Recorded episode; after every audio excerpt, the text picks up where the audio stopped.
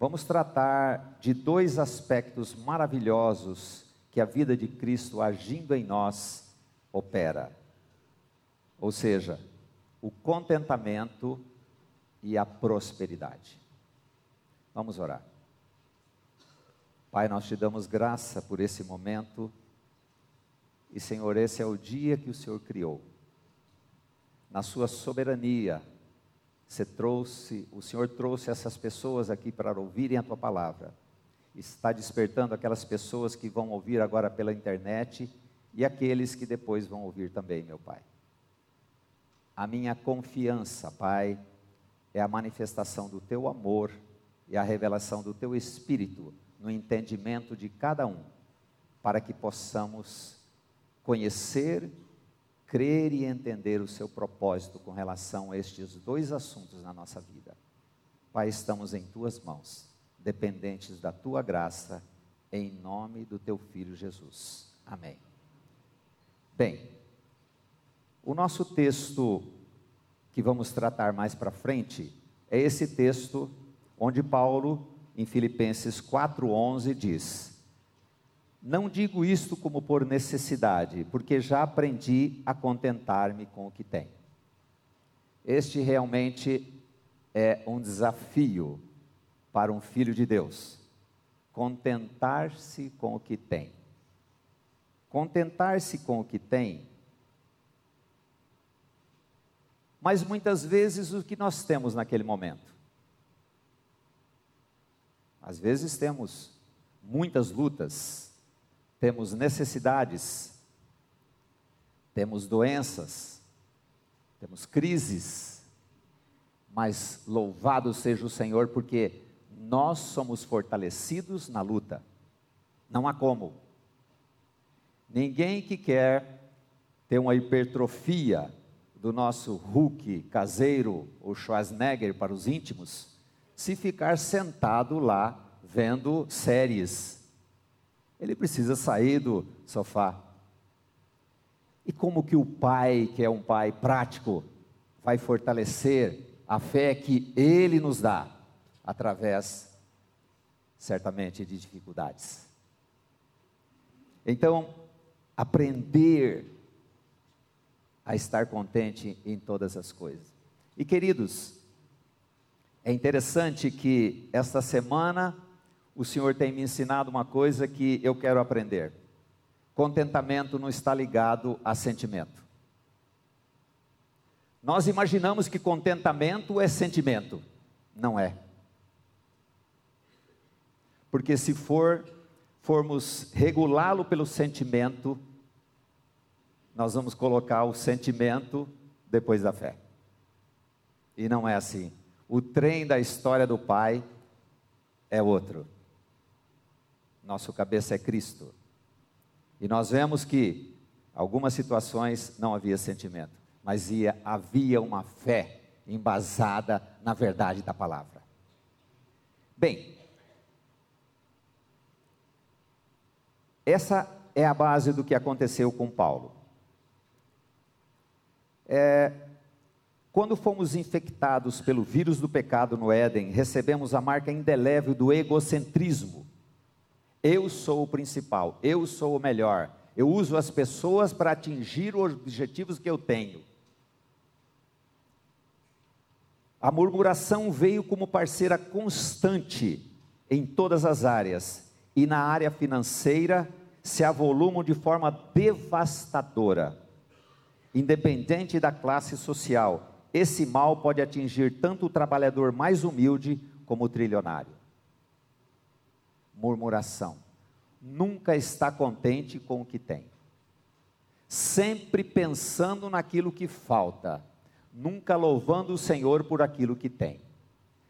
Nesse nível, o contentamento vai chegar quando? Quando acontecer isto quando acontecer aquilo. Mas o que, que acontece? Já aconteceu aquilo, mas de repente surge, aconteceu aquilo, então eu creio que precisa acontecer mais isto para chegar ao contentamento. Então é, é uma situação bem difícil. que não há nunca o contentamento. Erramos por não conhecer a palavra. Você pode, pode voltar, eu não, não falei daquele ainda. Você pode voltar. Erramos por não conhecer a palavra. Tem muitas citações sobre dinheiro. Observe essa lista de afirmações sobre dinheiro. Jesus falou 80 vezes sobre dinheiro. 21 das 49 parábolas estão relacionadas a dinheiro. 20% dos sermões do monte é ligado a dinheiro. Na Bíblia encontramos 300 citações sobre anjos, 500 sobre amor, 700 sobre fé e 2.350 vezes sobre dinheiro, sobre posses, sobre bens. Para que nós saibamos que a necessidade que nós temos de conhecer qual a vontade do Pai para aquilo que Ele tem feito na nossa vida, pelo suprimento que Ele tem trazido, trazido. E temos na Bíblia também a única entidade que Jesus chamou de divindade, que é Mamon. Nós temos extensa extensos textos falando sobre isso. Agora, há uma conformação. Nós somos conformados no mundo a relacionar-se com o dinheiro, com contentamento, com felicidade, qualquer coisa que nós podemos pensar. O texto diz assim: E não vos conformeis com este mundo, mas sede transformados pela renovação do vosso entendimento, para que experimentei qual seja a boa, agradável e perfeita vontade de Deus. E a vontade de Deus é que o Filho de Deus seja contente. Que em tudo ele seja instruído, para que o contentamento, independente de quantidade, ele seja coisa perene na vida do Filho de Deus. Porque aquilo que, que nós herdamos lá no Éden foi destruído através do sacrifício do nosso amado Salvador. Quando eles se alegravam, foram pregar e se alegravam, o Senhor diz assim: não, não, não, não, não, se alegre por seu nome, está escrito no livro da vida. Que essa era a maior coisa que você precisava, a coisa mais necessária que você precisava era ter a vida transformada. Isso Cristo fez. Porém, nós, olha o que acontece. Nós somos bombardeados constantemente com ensinamentos não bíblicos. Por isso nossa mente foi doutrinada com instruções do mundo, do sistema, para que nunca nós cheguemos ao contentamento. Sempre há alguma coisa maior ou menor, né? O celular menor, ele fica menor, depois ele fica maior, daqui a pouco ele vai ficar menor, depois fica maior. Eu preciso estar, ter aquilo que o sistema quer nos impor. Nós somos bombardeados. Se cremos que fomos regenerados em Cristo e que Ele é nossa vida, precisamos ter nossa mente conformada também nas áreas, nas, na área das finanças para que não sejamos como marionetes do sistema. Dessa forma andaremos dentro da vontade do Pai, só dependendo do Senhor. Senão, nós vamos ser como meninos inconstantes, dependendo que aconteça isso, para que a gente dizer assim: o Senhor é o Senhor, poderoso. Reconhecê-lo em todos os caminhos, para que ele endireite as nossas vidas. Queridos, eu tenho percebido como muitas vezes eu não tenho a noção exata de quanto eu fui conformado para viver segundo a minha vontade e segundo a vontade do sistema na área das finanças. É incrível como nós nascemos tremendamente amantes do dinheiro, das posses e de parecer aos outros aquilo que na verdade nós não somos. Nunca vamos ser, se não for a graça do Senhor, nunca seremos contentes e felizes com o estado que estivermos. Olha o que esse Gary Inry, eu vou citar várias vezes esse homem do livro é, Cultivando o Contentamento. Se você se interessar, eu tenho até alguns, alguns exemplares lá e posso presentear você. fomos treinados por manipuladores ocultos da nossa sociedade a pensar que precisamos adquirir, consumir, melhorar e aumentar. Nesse contexto, é raro o conceito de suficiente. Nada, irmãos, nada contra prosperar. Tanto que é a segunda parte que nós vamos tratar. Uma palavra que para nós é uma coisa que parece tão distante, né? Assim, não, vamos tratar sobre isso, porque é perigoso. Porque quando se ouve sobre isso, é sempre de forma herética. Nada contra prosperar. Mas se somos dirigidos incessantemente a pensar que precisamos adquirir, consumir, melhorar e aumentar, o foco está errado. E é interessante que podemos estar ser, sendo dirigidos por essa, essas questões e achar que é de Deus. E orar para que isso aconteça. Mas Deus é tão maravilhoso, é um Pai tão querido, que às vezes Ele permite, para que quando acontecer, venha uma insatisfação, e se naquele momento nós não pedirmos misericórdia, Ele vai precisar mandar mais coisas ainda. E é incessante a ganância de nos mover a pensar que assim seremos melhores, assim chegaremos à alegria e à abastança. Treinados por manipuladores ocultos da nossa sociedade a pensar assim é, eu percebo claramente quando nós lançamos as bases sobre uma vida sem dívida, a pessoa olha e a resposta dos olhos dela é assim: isto não vai funcionar comigo. O enxerto, o mergulho na água do engano do mundo é tão grande que ela não tem condição de perceber que esta é a palavra santa do Senhor. E só ela pode realizar esse milagre de nos conformar à Sua vontade e livrar-nos da conformação, livrar-nos da doutrinação que nós temos erradas com relação às finanças.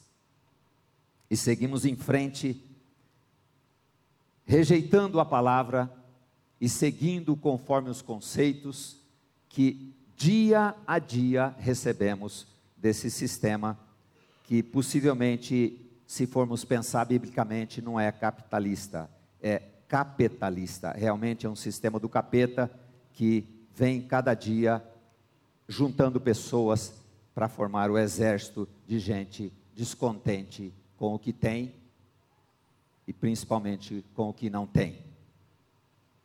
Certa vez perguntaram ao milionário Rockefeller o que ele precisava para ser mais feliz. Ele disse assim: só mais um pouco, só mais um pouco, só mais um pouco e só mais um pouco. Gary Henry, ele coloca nesta frase que nunca nós vamos chegar ao conceito de suficiente suficiente. Quem é suficiente, queridos? Quem é a nossa suficiência? Quem é a nossa suficiência? Que nós recebemos de graça através do amor do Pai. É a pessoa do Senhor Jesus. Por isso que o texto diz assim: conheçamos e prossigamos em conhecer o Senhor. Ele é a nossa suficiência dele, por ele, para ele são todas as coisas. Então, todas as coisas são as coisas que ele deu para a gente ser mordomo. Agora, se nós não deixamos de ser mordomos e começamos a ser donos das coisas, quando ele precisa tirar alguma coisa, nós vamos sentir muito, porque é dono. Você sofre quando uma pessoa que você não conhece, mora em outro país, sabe que ele bateu o carro. Você não sofre, você não é dono do carro, mas quando a sua mulher arranha aquele retrovisor, aquele, aquele arranhado assim, desse tamanho assim, você sofre, porque ele é seu. Você não é mordomo daquilo. Meu pai dizia assim: nunca tome emprestado uma ferramenta. Agora, quando você tomar emprestado, você cuida mais do que a sua. Eu passei por uma experiência terrível com isso, de tomar emprestado e quebrou na minha mão um serrote italiano, de um dono italiano, calmo. Queridos, se nós somos donos, nós sofremos. Somos mordomos e precisamos cuidar. Porque o Senhor, o Senhor que deixou os talentos, o que, que ele vai fazer um dia, irmãos? Fala aí, querido, o que, que você fez com o talento que você recebeu? Eu não recebi nada, não, então você não é filho. E você? Aí ah, eu recebi um, o que, que você fez? Enterrei. Que, que você fez? Recebi cinco. O que, que você fez? Dobrei para dez. O que, que você fez? Recebi cinco, dobrei para dez. Se não for a graça, Senhor, irmãos, nós vamos ser chamados de infiéis. Mordomos, não donos.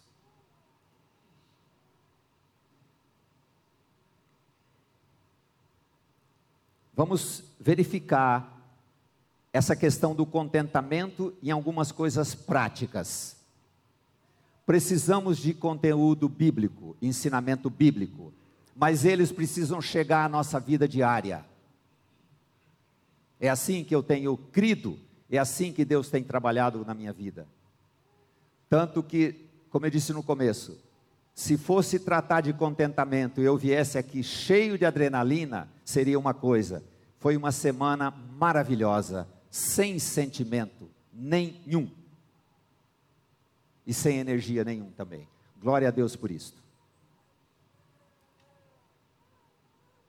Olha esse texto que diz: O meu Deus, segundo as suas riquezas, suprirá todas as nossas necessidades em glória por Cristo Jesus. Suprirá todas as nossas necessidades em Cristo Jesus. Os filhos amados por Abba vivem contentes, contentes pois a graça os sustenta plenamente. O Senhor sempre supre todas as nossas necessidades. É Bíblia, certo? O meu Deus, segundo as suas riquezas, suprirá todas as vossas necessidades em glória. Irmãos, que será isso em glória? Em glória? Que coisa estranha. Por Cristo Jesus. Por Cristo, através de Cristo, por causa de Cristo. Ele nos suporta por causa de Cristo, do sacrifício do Filho. Observe no texto a palavra necessidade. Como saber o que é necessidade real se vivermos seguindo os nossos desejos? Como eu disse no começo, sempre haverá necessidade. A sequência Gálatas 5:24 diz: "E os que são de Cristo crucificaram a carne com suas paixões e concupiscências." Concupiscências, irmãos, é um desejo incontrolável. É um desejo que, se não for a graça, nós não temos condições de tê-lo amenizado ou dominado. Concupiscência, desejo incessante. Como que nós vamos conviver com esses desejos e paixões? E é interessante que nós vivemos numa época que esse bombardeio do, da, do marketing cria muita coisa, muita necessidade. Nós achamos que não serve mais. Um dia consertando um aparelho em casa, uma sanduicheira, a minha filha falou assim: Mas de novo, papai, você mexendo nesse troço aí, joga fora e compra outro. Joga fora e compra outro. Eu penso ecologicamente, é mais lixo. Então, se eu puder, vou consertar. Uma que vou economizar, vou aprender alguma coisa e graças a Deus por isso. E consertei umas três, quatro vezes. Mas não, eu vou comprar essa aqui que é melhor, que é isso, que é aquilo. A propaganda fala um monte de coisa e quando você compra, você vê que não é tudo aquilo. necessidades. E a gente julga que é necessidade. E na verdade são paixões, são desejos. E os que são de Cristo crucificaram a carne com essas paixões e com esses desejos. Tem sido nossa realidade? Se não for Cristo, vamos viver por nossas paixões, nossos desejos. E o conceito de contentamento, sempre esperando o próximo capítulo do Pantanal. Vamos ver outra, outra área. Contentamento com relação às necessidades. Contentamento com relação à riqueza. No homem existe um desejo de ficar rico e ter poder. Para quê? Certamente para glorificar o Senhor. Eu achei interessante ontem, no nosso encontro com os, os noivos, o João me contou o seguinte: uma das igrejas mais prósperas da Coreia do Sul, eles têm, eles fazem para que Atos 2 seja uma realidade, todos tinham em comum, eles fazem o seguinte: os três mais ricos da igreja vão ajudar os três mais pobres, até que esses mais pobres tenham o equilíbrio. E assim vão revezando. Olha que coisa linda. Vamos instituir isso aqui.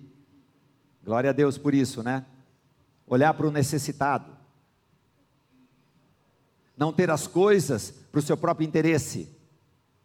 E às vezes até, como eu disse, colocar o nome de Deus para que o nome do Senhor seja glorificado, para que eu possa ser dar mais dízimo, dar mais ofertas. Desejo de ficar rico. Olha que o texto diz: Não se canses ou não se fatigues, não se desesperes para enriqueceres.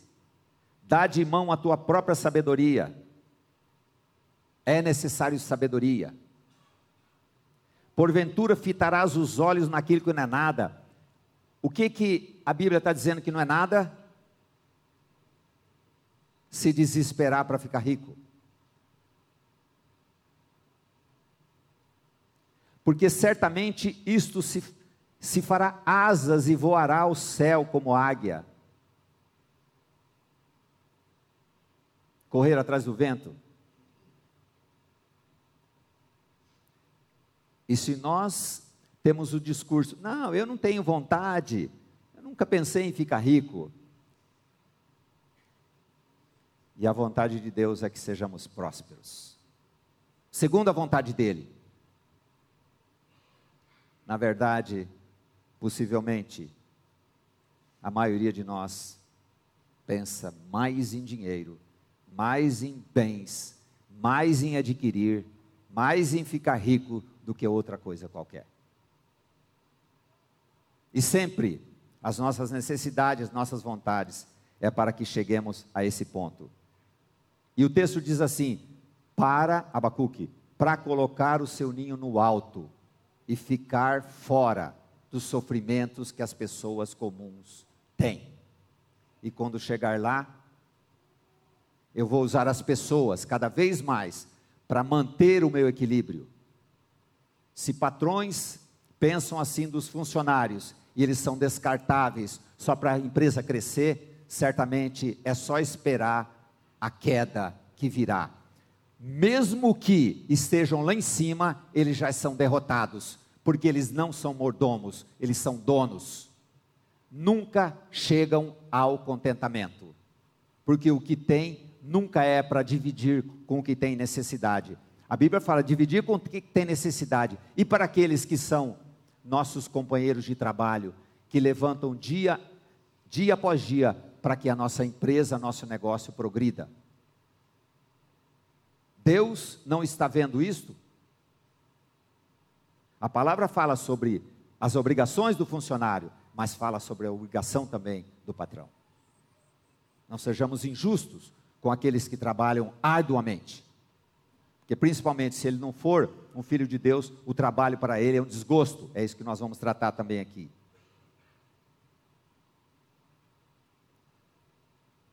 Desejo de ficar rico. Há um erro no homem que se mata para enriquecer, julgando que quanto mais sucesso, poder, prestígio, aceitação, aceitação, será mais contente. Porém, com isso está fixando os olhos naquilo que não é nada. Você pensa isso? Nós pensarmos muitas vezes no propósito de crescermos, de sermos isso, sermos aquilo, e o Senhor fala assim: esse seu plano não é nada. É isso que Deus está falando. Nossos desejos. E como eu disse antes, procuramos dar uma aura de espiritualidade no nosso desejo egoísta. Como se o Pai não conhecesse a nossa palavra antes de sair da boca. Você vê como o Pai nos ama? Com tudo isso, somos amados, tremendamente amados, sem restrições, ao ponto de dar-se totalmente em Cristo Jesus por nós. Bem, a outra questão, contentamento nas riquezas, agora contentamento no trabalho. Que coisa maravilhosa o trabalho, né? Que alegria, né? Quantos, quando chega domingo à noite, falei assim: aleluia, amanhã é segunda-feira, vou chegar com sangue no olho, vou trabalhar o máximo que eu puder, para que essa empresa onde eu estou, onde Deus me colocou, seja próspera. Aleluia, teve um, aquele canto ali. Uma pessoa falou aleluia nesse canto. Esse, não, esse aqui só falaram internamente, mas eu sei que foi aleluia por dentro. De chegar segunda-feira, e aí chega segunda-feira, ele fala assim: Aleluia, Senhor, porque essa semana, quarta-feira, é feriado. Já estragou aleluia da segunda. Queridos, nós temos dado graças a Deus pelo trabalho que nós temos. Vamos ver um pouco como é que isso funciona na realidade. Da segunda-feira chuvosa, fria, e o Corinthians perdeu no domingo. Misericórdia. Só o Pai é suficiente de fazer isto em nós. Contentamento no trabalho. Como está o nosso contentamento no tra trabalho? Olha o texto. E quanto ao homem a quem Deus deu riquezas, fazenda, ele deu poder para delas comer e tomar a sua porção e gozar do seu trabalho, isso é dom de Deus, porquanto não se lembrará mais dos dias da sua vida, porquanto Deus lhe responde na alegria do seu coração. Eu, na profundidade que eu tenho bíblica, eu, eu acho que demoraria assim, um, um, talvez uns três minutos para falar tudo desse versículo. Misericórdia. Que profundidade que nós temos aqui. Quantas coisas maravilhosas que Deus está falando nesse texto. Mas uma das coisas, ele diz assim: o insensato não goza. O insensato não tem prazer. O trabalho para ele é um fardo. Isso é dom de Deus. Ah, é interessante que nós vimos lá em cima que o homem se fatiga para ter, mas aqui é outra conotação. Aqui começa com o quê? Deus deu. Quando Deus dá, irmãos, é com trabalho, viu? É com suor e com tudo, certo? Tá bem? Vamos deixar isso bem claro, né? Porque se aos seus ele dá enquanto dorme, não é para ficar dormindo, viu, queridos? É para dormir tranquilo, descansar, porque amanhã vai trabalhar para caramba. Porque se não tem sossego, não consegue dormir, não consegue produzir também. Então, quando Deus dá, olha que, que o texto está falando, ele vai usufruir, ele vai gozar do bem do trabalho ele vai glorificar o patrão que ele tem. Que o patrão seja próspero. Não, nem é com o interesse do patrão ser próspero para aumentá-lo de salário. Não é disso, não é nada disso, não. Porque aí Deus sabe, como disse, o interior da pessoa. Mas assim, ele tem prazer. E outra coisa, quando ele vai, ele goza.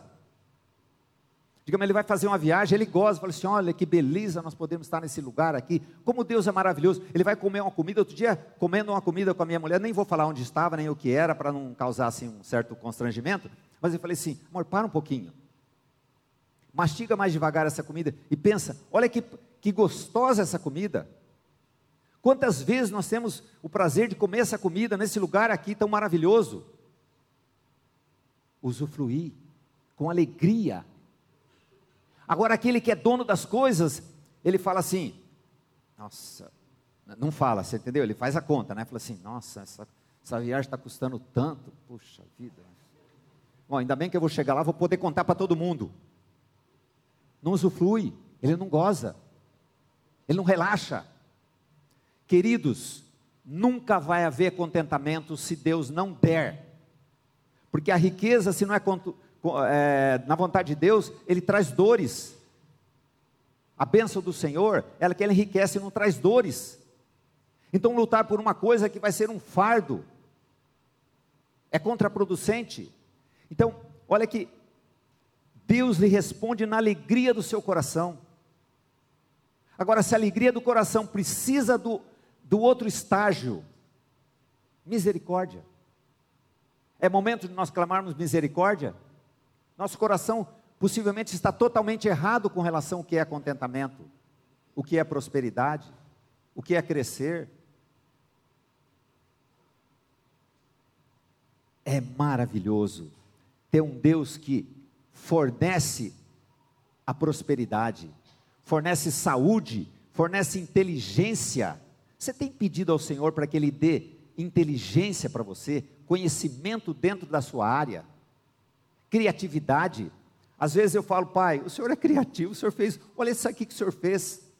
Tirei uma foto de uma, nós plantamos umas, umas é, flores lá na nossa jardim, faz um ano, aí começou a sair, aquela coisa dessa altura assim, uma flor, eu fiquei olhando, falei, olha que coisa mais linda que o senhor fez, o senhor é criativo, dá-me criatividade dentro do meu ramo, para que eu glorifique o teu nome e fale assim, olha aqui, o Senhor que me ensinou a fazer isso, como Harold Hill fazia, Senhor, o Senhor criou esses negócios tudo aí, me mostra como é que eu tenho que fazer,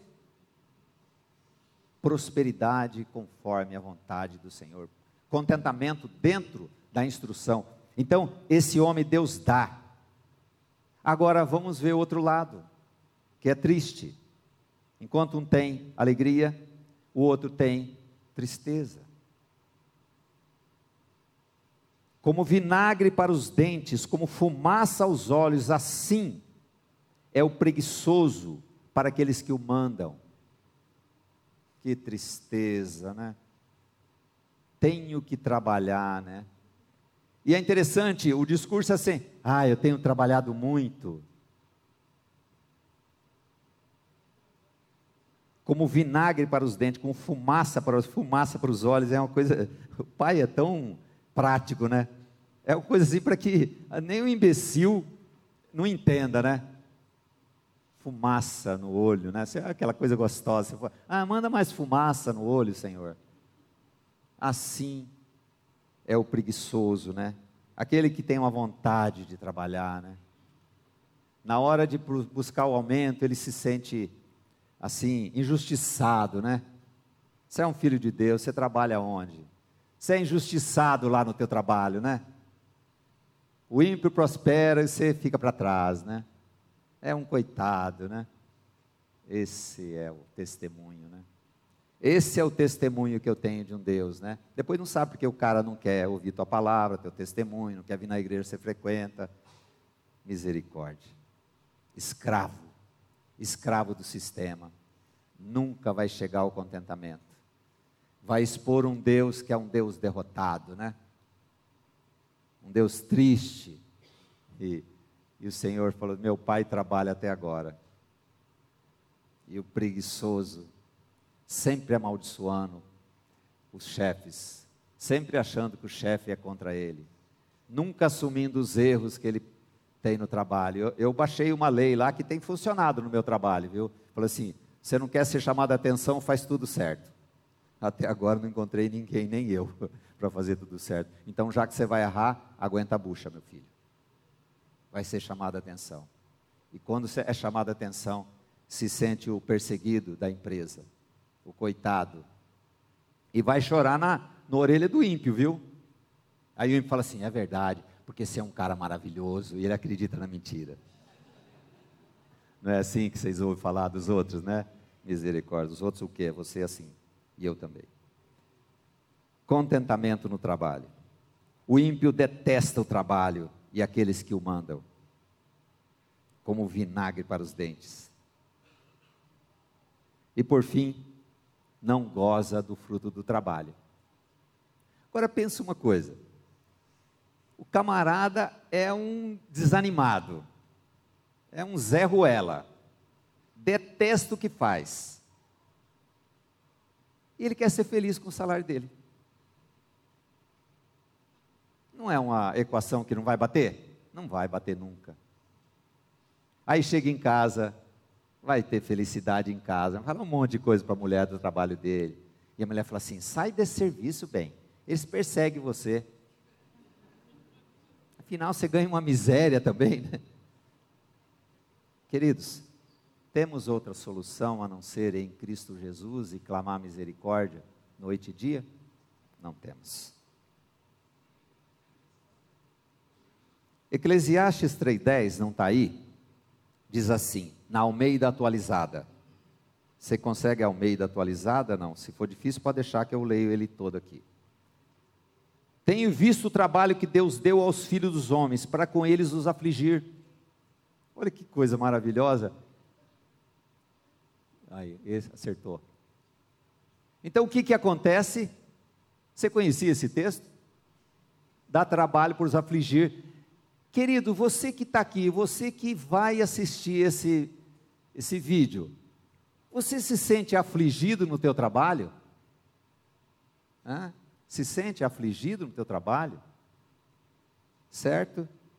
Possivelmente pode ser, talvez, quem sabe, Deus permitiu para você chegar a um acordo que você precisa crescer no conhecimento de Jesus ou nascer de novo, ter uma vida nova.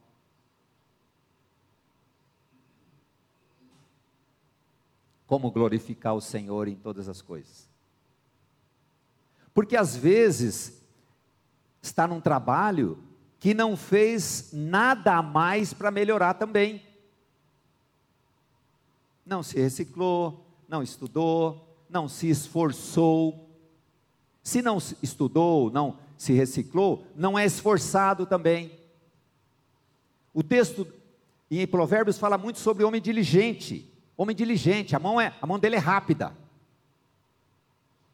Agora, o preguiçoso fala assim: ah, tá bom, eu vou ver. E depois que inventou, não deu tempo, o funcionário tem resposta para tudo. Não, não deu tempo. Eu tinha muita coisa para fazer. Deixa eu ver o que você fez. Não, eu vou, eu, amanhã eu trago a lista do que eu fiz. Como que Deus vai resolver esses problemas? Vai mandar aflição, vai mandar penúria, vai mandar. É, uma vez uma pessoa disse assim: Ah, mas eu estou assim, mas Deus vai prover. Sim, vai prover. Vai prover mais um cartão de crédito para você, vai prover mais boleto, vai prover mais é, conta para você, vai prover mais credores, vai prover isso aí. Não, irmão, não fala assim não. Deus é amor. Eu falei, sim, é amor, mas o cacete tem que descer quando o couro é grosso. Porque o texto diz assim: que o chicote é para as costas do tolo. Dura serviço. Cai uma vez, levanta. Não, Deus proverá. Vai prover, vai prover. E depois de uns cinco anos a pessoa vem de novo e realmente está a praga do pregador pegou ele, né? Está lá mais cheio de dívida. Fala assim: é, deu o que você falou. Falei: não, é eu que falei, a Bíblia que fala.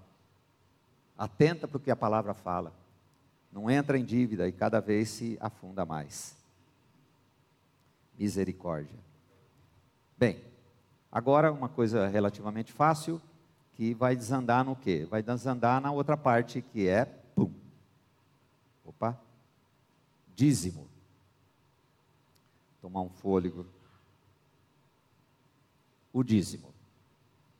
Há uma estatística no livro Até que o Dinheiro nos Separe, interessante esse título, né, do pastor Antônio Carlos Barros, que afirma Menos de 40% dos crentes são dizimistas.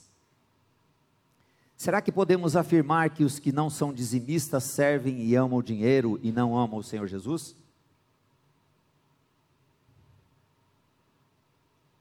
Será que podemos pensar isso? Não são dizimistas porque amam o dinheiro, tem medo que 10% vai fazer falta, não concordam com o sistema que a igreja usa o dinheiro, não, eu sou profissional liberal, eu não sei quanto que eu ganho. Eu não sei como calcular os 10%. É uma coisa assim, interessante, né? eu não dou o dízimo porque eu estou falando de coisas que pessoas falam, porque elas não dão dízimo. Porque o dízimo é do Velho Testamento. Me mostre um texto bíblico que Jesus fala, não, Jesus não fala. Jesus fala que é quem tem duas túnicas dá um para o outro. Aí dá 10%, quem tem dois dá um é quanto? Obrigado, economista. Dá 50%. Precisa ser um economista para fazer a conta. Então ele é profissional liberal, porque um mês ele ganha, no outro mês ele ganha pouco, então ele não é. Será que é porque ama o dinheiro? Ah, está esperando dar quando tiver alegria. Está esperando dar quando ganhar mais. Pastor Gani contou outro dia, quando eu tratei desse assunto, ele disse assim: a maior dificuldade é dar quando ganha muito. Porque quando ganha muito, fala assim: Deus não está precisando de tanto, vou baixar, o dízimo meu vai ser 8%. Ele até contou uma história de uma empresa bem interessante. Bem, ninguém pode servir a dois senhores, porque ou há de odiar um e amar o outro, se dedicará a um e desprezará o outro. Não podeis servir a Deus e às riquezas, ou a mamon, que eu falei que foi a única coisa que Jesus disse que é uma entidade. E Mamon, ele precisa, como ele supostamente é um sagrado, Jacques Ellul diz que o dinheiro para o homem é um sagrado. Um dos sagrados do homem é o dinheiro. Então, o sagrado, o Deus, precisa do quê? De fiéis. Então, fielmente as pessoas servem ao dinheiro. Eles não têm como mordomia, mas como posse. Como é que vai poder servir a Deus e a riqueza? Eu pediria a você que hoje, preste atenção, queridos, que eu vou falar. Hoje, você ore ao Senhor e fala: Senhor, eu sirvo as riquezas, eu sirvo os meus desejos. E se a resposta for sim, clamar misericórdia. Nós servimos, amamos, imaginamos que não amamos. Uma vez pregando a, a pessoas, não com a espiritualidade nossa aqui, mas uma espiritualidade mais elevada, eu disse assim: todos nós amamos o dinheiro. E, os, e as faces eram tão felizes ao ouvir isto, sabe? Mas, na verdade, nós amamos posses, amamos dinheiro e servimos muitas vezes os nossos desejos egoístas. E a vontade de Deus está muito longe de ser glorificada naquilo que nós projetamos para a nossa vida, nessa área de finanças. E aí, como é que fica nós darmos, devolvermos 10%? Uma vez no seminário, numa roda, os colegas de, de, de turma disseram assim: é, esse, esse mês não sobrou para o dízimo. Esse mês não sobrou para o dízimo.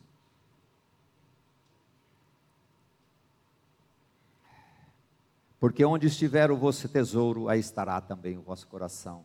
Senhor, tem misericórdia, revela onde está o meu tesouro. Onde está o meu tesouro? Ali estará também meu coração. misericórdia.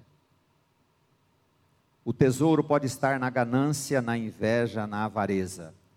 Irmãos, avareza, depois tem vírgula, que é idolatria. Avareza. Muitas vezes somos avarentos, miseráveis. Avarento, como eu disse, nunca vai gozar. Ele vai ter uma felicidade para tirar um selfie mostrando que está é, nas termas de Jurema, né, comendo uma comida lá, mas ele não usufrui. Aquilo não é para glorificar o Senhor, é para mostrar quanto ele, quanto ele tem fé, quanto ele creu em Deus e Deus fez ele prosperar. Porque nós regulamos fé com quantidade do que temos. Se nós pensarmos isso, Paulo tem pouca fé no texto que nós vamos mexer daqui a pouquinho. Então, o dízimo fica uma coisa quando ele sobrar. E a, a palavra de Deus diz assim: as primícias da sua renda. Primícias da sua renda. É, no livro que nós estamos estudando sobre discipulado, ele fala uma coisa bem interessante. Não é fazer porque é lei, é fazer por submissão, por amor ao Senhor. Olha que coisa linda.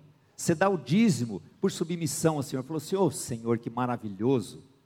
o Senhor permite que eu tenha 90% para colocar nas suas mãos, o Senhor me dirigir os 90%. É muito diferente dar por lei. Dá para provar o Senhor, apesar que ele fala: prova-me se eu não vou fazer. Mas a intensidade do conhecimento do Senhor falou assim: não, não, não, não quero provar nada, não, o Senhor é bom. O Senhor tem sido bom comigo. Então é muito diferente é, um dia tratando sobre isso, a pessoa falou assim: Poxa, hoje que me deparei, eu dava por lei, porque é lei, eu tenho que dar. Se tem esse sentimento, segunda oração que você vai fazer, além da primeira, fala assim: Senhor, eu dou o dízimo, que é por lei, ou eu dou por agradecimento, sabe? Uma pessoa que vem te surpreender com uma coisa que você não esperava, fala assim: ó, eu venho aqui trazer isso para você em agradecimento ao que você tem sido na sua vida. Nada. A pessoa não está esperando nada, Deus não está esperando nada. Mas assim, você vai com o coração falando assim: aleluia, que eu posso dar o dízimo. Nossa, olha o tamanho do meu dízimo. Né? Aí vem aquela história que o Glênio conta, né? Que o camarada que dava o dízimo, com o coração apertado. E aí Deus falou: não, não, resolve esse problema. Chamou lá na frente, esse irmão tem um problema. Ele, ele tem problema de dar o dízimo. Então agora nós vamos orar por ele. Vamos orar, irmão, vamos orar por esse irmão que tem esse problema. Vamos orar, vamos orar. Ele falou: vamos orar para diminuir o salário. Não, pastor, não faz isso. O que, que nós queremos, irmãos? O que, que nós queremos? Queremos que a vontade de Deus seja mudada, porque o nosso coração é corrompido, é ganancioso, é invejoso, é avarento. Aí não sobra para o dízimo.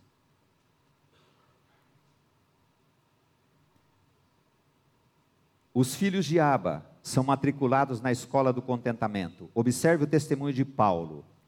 Não digo isto por necessidade, porque já aprendi a contentar-me com o que tenho. Sei estar abatido, sei também ter abundância. Em todas as maneiras, todas as maneiras, em todas as coisas estou instruído.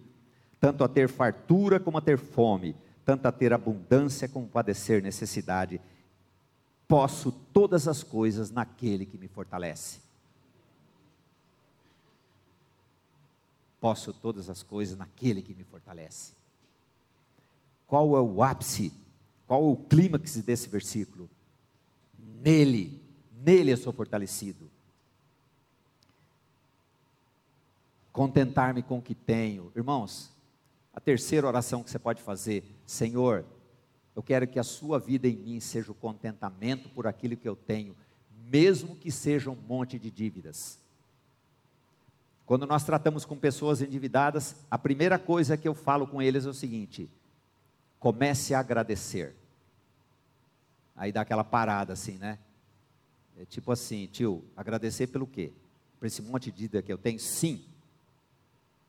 Agradecer. Agradecer. Outra, dar arrependimento por ter vivido como escravo do sistema e se meteu nesse monte de dívidas. Contentamento, arrependimento, contentamento. contentamento. Sei estar abatido, sei também ter abundância. Lembra que eu falei no começo: contentamento não é sentimento. Que sentimento tem? Que sentimentos você vai ter se você não tem percepção daquele dia não ter nada para comer? Agora persiste a fé. O Senhor proverá. Posso todas as coisas naquele que me fortalece.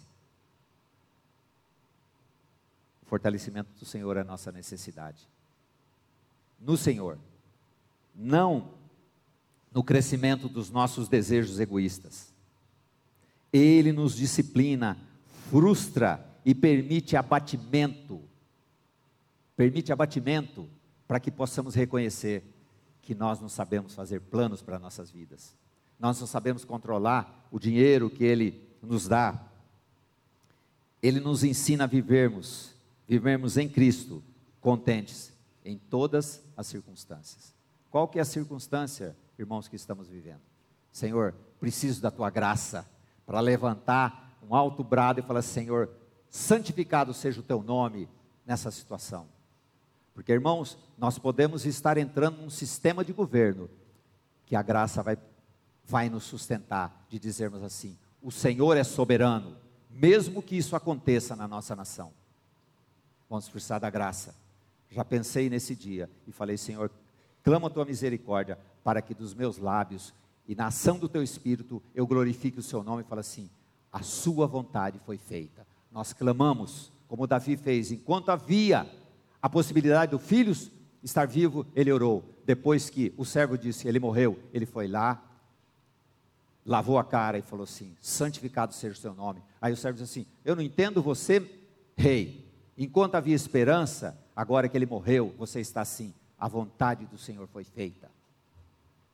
Querido, precisamos ser tratados, tratados no contentamento, a despeito de tudo que vem acontecer na nossa vida aprender.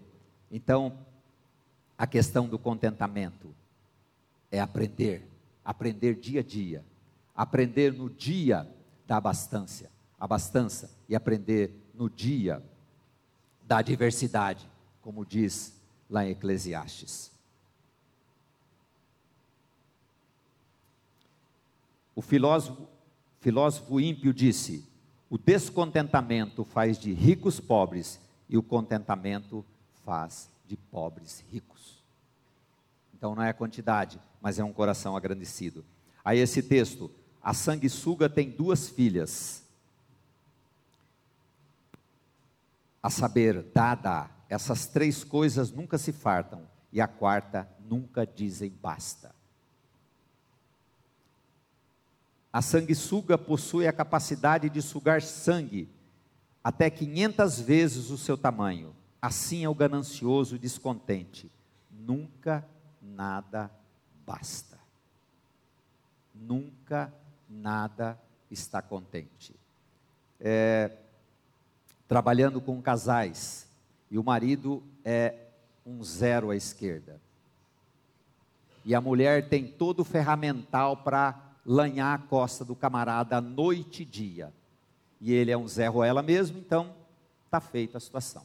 Aí Deus começa a trabalhar no energúmeno, né?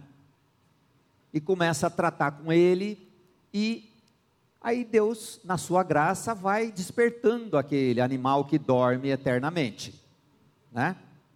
E ele começa a apresentar os frutos de uma vida nova. E a mulher, pelo contrário, ela de bazuca traz um, um tanque de guerra e mete ficha no camarada. Aí eu preciso, está tratando com os dois, eu preciso chegar lá na mulher feliz, né? Que ela casou, até outro dia eu falei assim, casou porque quis, né, querida? Se ajoelhou e falou assim, Deus faz sua vontade, foi feita, né? Então agora aguenta. E agora, e como é que tá? É, é, é. Chama, chama, sabe como chama isso? Amontar, amontar amontoar brasas de fogo na cabeça do outro. A mulher descontente, ela é descontente porque o marido é assim. Entendeu? Tá, conhece algum caso assim? Desculpa.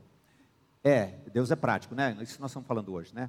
Aí, é, ela é descontente. Ela, ela trouxe o descontentamento para o casamento achando que o cara ia fazer ela feliz, certo? Mas aí não acontece. Você traz sua felicidade, o cara traz sua felicidade, vai dar um casal feliz, certo? Porque depois não muda mesmo, se não for a graça. Aí, eu falo, então está acontecendo, é, alguma coisinha está acontecendo. Misericórdia.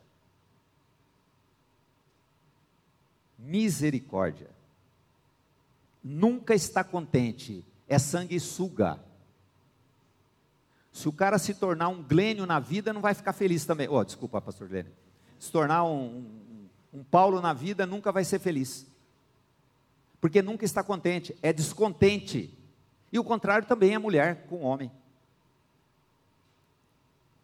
Essa imagem que a Bíblia fala da sanguessuga é muito interessante. Está dizendo da ganância do homem, descontente em toda e qualquer situação.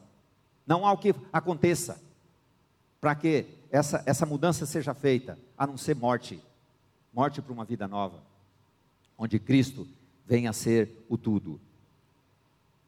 Esse, esse Gary,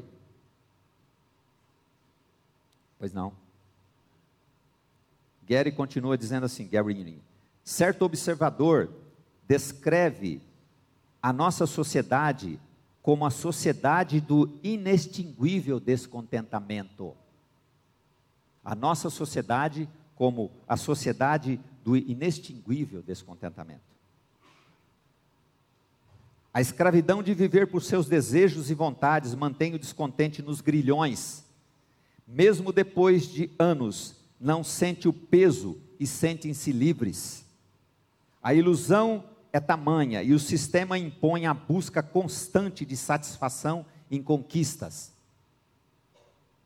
Como dizia o poeta Vicente de Carvalho, a felicidade está onde a pomos e nunca a pomos onde estamos. Entendeu essa colocação aqui? A escravidão de viver por seus desejos e vontades mantém o descontente nos grilhões, dizendo que isso é uma escravidão, é um peso. Sabe, antigamente o, o, o presidiário carregava aquela bola, depois ele não acostumou com aquela bola. Estão dizendo que, mesmo depois de anos, não sente o peso e julgam-se livres para fazer o que quer. Agora nós somos, irmãos, nós temos um dono. Nós temos noção que nós temos um dono, e esse dono é maravilhoso, ele é conselheiro, ele é um maravilhoso Senhor Jesus. Para que nós sejamos libertos de nossas tolices, tolices aprendidas e com desejo sempre de ser escravo do sistema. Precisamos de misericórdia, precisamos que essa graça encha o nosso coração e nós possamos dizer assim: Senhor, eu preciso ser cheio da Sua vida para ser liberto de mim mesmo. Ainda sobre o contentamento, todo o trabalho do homem é para sua boca, contudo nunca se satisfaz a sua cobiça. Eclesiastes 6,7. A felicidade está onde a pomos e nunca pomos onde estamos, foi que eu citei do, do, do, do Vicente Carvalho. Todo o trabalho do homem é a sua boca, contudo nunca satisfaz sua cobiça. É uma coisa irreparável. Ainda, fechando a questão da, do contentamento, Gary diz assim: o contentamento não é autossuficiência, não é o ter meus desejos satisfeitos, é Cristo suficiência, é a submissão a Cristo e aos seus propósitos. Nunca haverá contentamento sem que Cristo seja o alvo de nossas vidas. Viver como forma de louvá-lo por sua graça. Sabemos que fomos abençoados com toda sorte espirituais nele. Fomos abençoados em Cristo Jesus com toda sorte de bênçãos. Irmãos, nós temos noção que nós fomos abençoados com toda sorte de bênçãos em Cristo Jesus? Agora precisamos viver com isso, conviver com isso, acordar com isto e falar: Senhor, muito obrigado pela vitória. E a maior vitória que nós precisamos é ser derrotados dia a dia nos nossos sonhos, nos nossos projetos, para que possamos viver contentes em toda e qualquer situação. Contentamento é Cristo em nós. Quando o Pai permitir, falaremos sobre a segunda parte, que seja prosperidade, tá bem? Deus abençoe a vida de cada um. Porque já fomos, precisamos tomar posse dessa graça manifesta em Cristo Jesus, para que sejamos prósperos segundo a Sua vontade, glorificando em tudo e agradecendo por tudo. Amém.